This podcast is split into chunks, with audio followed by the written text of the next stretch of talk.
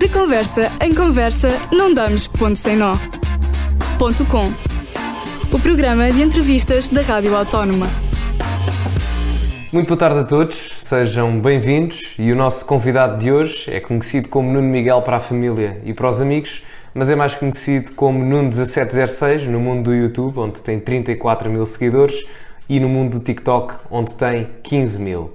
E se calhar, Nuno, obrigado por teres aceitado este convite, começava mesmo pelo teu nome. Porquê Nuno1706? Bem, antes de mais, muito obrigado também pelo convite. É, é, simples a razão do nome Nuno 706. Uh, não há uma grande originalidade por trás deste, deste nome.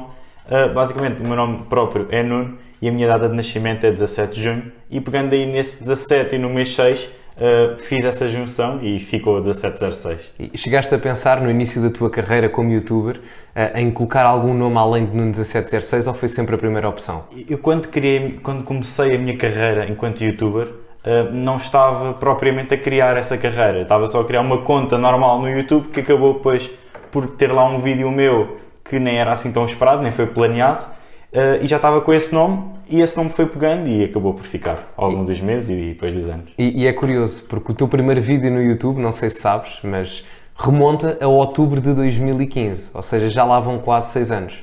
Portanto, as tuas perspectivas iniciais eram apenas um hobby e não um ah, investimento ou um negócio, nada de todo. De todo, de todo. Aliás, os meus primeiros vídeos eram relativos a séries e eu punha um, dois vídeos quase por ano. Ou seja, só a partir de 2017 é que efetivamente comecei a publicar vídeos pensados, planeados. Os, aqueles dois primeiros anos era um hobby que, por acaso, quando tinha disponibilidade, uh, publicava alguma coisa. E, e, foi também nessa altura que começaste a direcionar mais o teu canal para o futebol e para o Benfica? Exatamente. No início eram séries, uh, como já referi. Depois uh, houve um vídeo que, que lancei sobre, sobre, o Benfica, que é, um, que é o meu clube, um, e, e, esse vídeo efetivamente teve muito mais visualizações do que os outros todos. Um, e eu comecei a ponderar, por que não, fazer mais algo sobre este tema. Esse vídeo foi qual, já agora? Foi um vídeo estilo de, motivacional de apoio à equipa. Um, na altura o Benfica tinha sido bicampeão e era com imagens do título e de, dos festejos da época e acabou por ter 30 e 35 mil visualizações em pouquíssimo tempo, que na altura para mim, um canal com cerca sim, de 50, é, 100 seguidores. Ainda por cima, há 5 anos atrás era uma coisa no YouTube que não é sim, é agora. Sim, sim, sim, sim, não era tão, tão fácil de atingir e foi isso que me fez ponderar e por que não começar a ir mais por, este, por esta vertente, por este ramo. E é curioso que eh, tu já estás no YouTube há bastante tempo, mas em abril do ano passado, ou seja, em 2020, decidiste aventurar-te e ir para o TikTok. É uh, foi por pressão social e vias que estava a haver muita adesão ao TikTok ou querias mesmo começar no TikTok? Foi um misto. Eu vi que estava a haver muita adesão e pensei, isto pode ser um bom caminho, mas honestamente foi porque me identifiquei mais com o estilo de, de, da rede social, da aplicação. Porquê? Não em termos do conteúdo que era lá feito, até porque quando eu entrei para o TikTok, o conteúdo que eu comecei a fazer não havia de todo em Portugal, uh, que foi conteúdo virado mesmo para futebol e não havia. E, e, a ideia que se passa para fora do TikTok é mais as dancinhas, é mais os desafios e as trends mais. Estilo são... capinha, estilo capinha. Exatamente. Um, e não havia nada efetivamente sobre futebol. E são vídeos de curta duração que por acaso me identifico mais em vídeos de 30 segundos, 40, 45 no máximo. Um, no YouTube, vídeos de 5, 6, 7, 8, 9 minutos. Um, eu, eu, acredito que sejam vídeos que mereçam mais trabalho um, e se calhar não, com, ou seja, não se devem pôr tantos vídeos numa regularidade tão, tão intensa, digamos, sem tanto trabalho. E eu comecei a ver essa vertente já no ano passado. Há algum tipo de vídeos de YouTube que prefiras colocar ou fazer relativamente a outros? Eu agora, eu fiz durante muito tempo vlogs, que eu acho que se adequa muito ao YouTube, uh, o estilo de vídeo que é.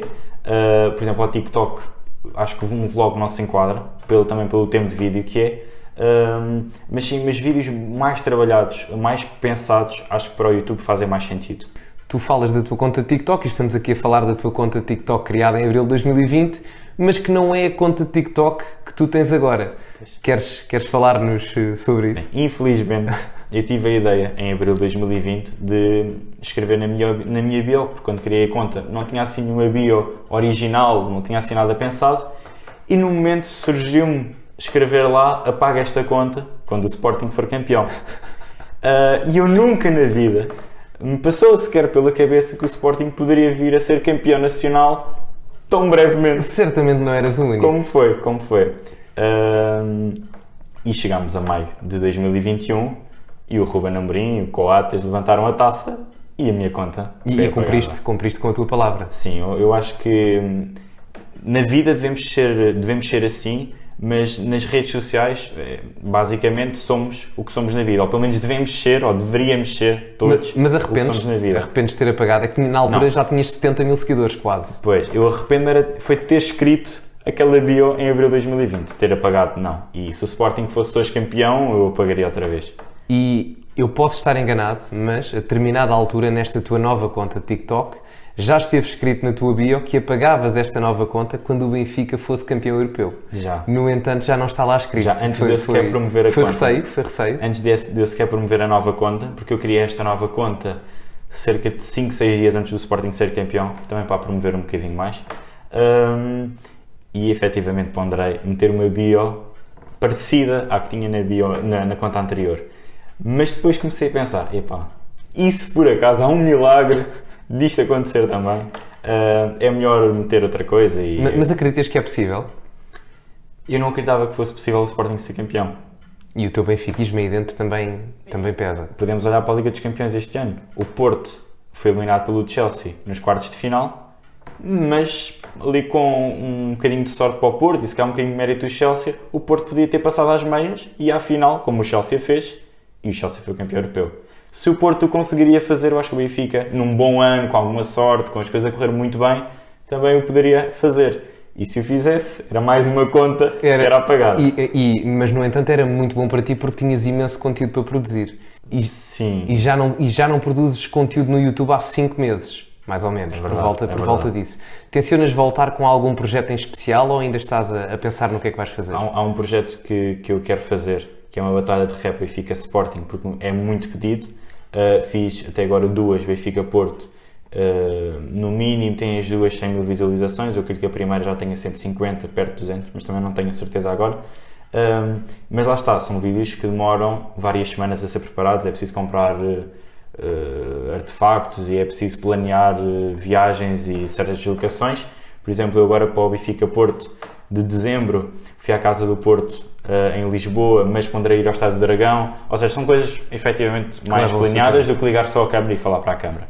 Um, e efetivamente eu gostava de, de, fazer uma batalha de rap e fica Sporting brevemente.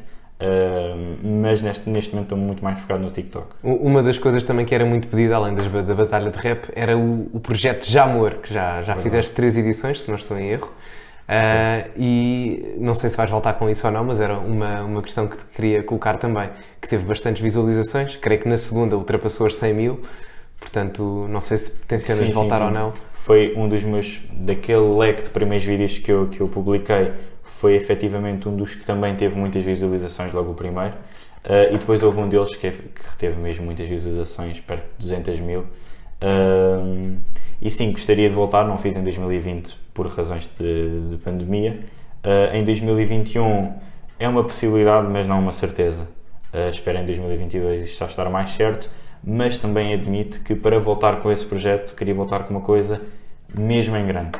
Uh, não, não, não acho que os outros, os mais recentes, tenham sido fracos, porque já houve uma grande evolução do primeiro para o último, mas se voltasse com esse projeto era uma coisa mesmo como deve ser, algo muito bem pensado. E por falar em projetos, tu não tens só o YouTube nem o TikTok, tu neste momento também estás a tirar um mestrado em gestão e eras, és licenciado em gestão hoteleira. Se tivesses que escolher entre estes dois mundos, de, da gestão e da gestão hoteleira e o YouTube e o TikTok, qual é que escolherias? Isso é uma pergunta difícil, porque neste momento era, a minha resposta é sem dúvida alguma a, a vertente académica Uh, porque também tenho noção que não tenho os números um, para conseguir fazer disto, de, desta vertente de redes sociais, vida.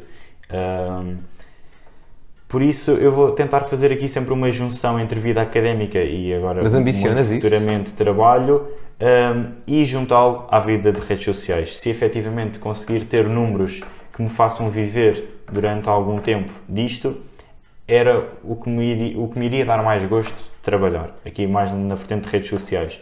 mas nunca descurando do, da minha vertente académica que já, que já que tenho vindo a, a, fazer ao longo destes últimos anos. Mas neste momento já é execuível para ti pensar que o teu TikTok ou até o teu YouTube podem servir de base para algo em termos mediáticos sim, superior sim, no futuro? Mais o TikTok. Eu sinto que o TikTok hum, começou um pouco mal em Portugal em termos de, de reputação. De reputação.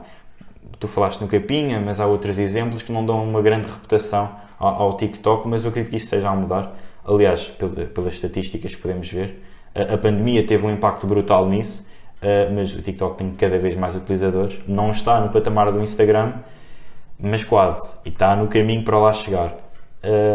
e, acredito que o TikTok, a própria aplicação, também esteja a fazer por isso. há cerca de duas semanas foi adicionada uma nova rentabilização para os próprios utilizadores, não só para os criadores de conteúdo. Como já acontece no YouTube, aliás, só que agora também no não, TikTok. Não, não, mas no TikTok é mesmo para os utilizadores, não só para os criadores de conteúdo. Porque agora o TikTok não. não, não tu perguntaste pelo YouTube se era igual ao YouTube. Sim. Pronto, não é igual ao YouTube, porque agora há mesmo uma remuneração para os utilizadores e não só para os criadores de conteúdo. Agora os utilizadores também recebem pontos que depois são convertidos em dinheiro por assistir a vídeos. E isso não acontece em nenhuma rede social, pelo menos as que eu conheça, das mais usadas, isso não acontece. Isso vai motivar cada vez mais os consumidores a consumir mais tempo de TikTok, provavelmente vai trazer, vai trazer ainda mais consumidores, porque também dá para ganhar pontos ao convidar novos utilizadores, uh, e eu acredito que isso possa ser uma, uma grande expansão da, da rede social. Nuno, obrigado pela tua presença nesta entrevista, foi sem dúvida um gosto. Obrigado. E um prazer ter-te aqui. Muito obrigado. Obrigado. De conversa em conversa, não damos ponto sem nó. O programa de entrevistas da Rádio Autónoma.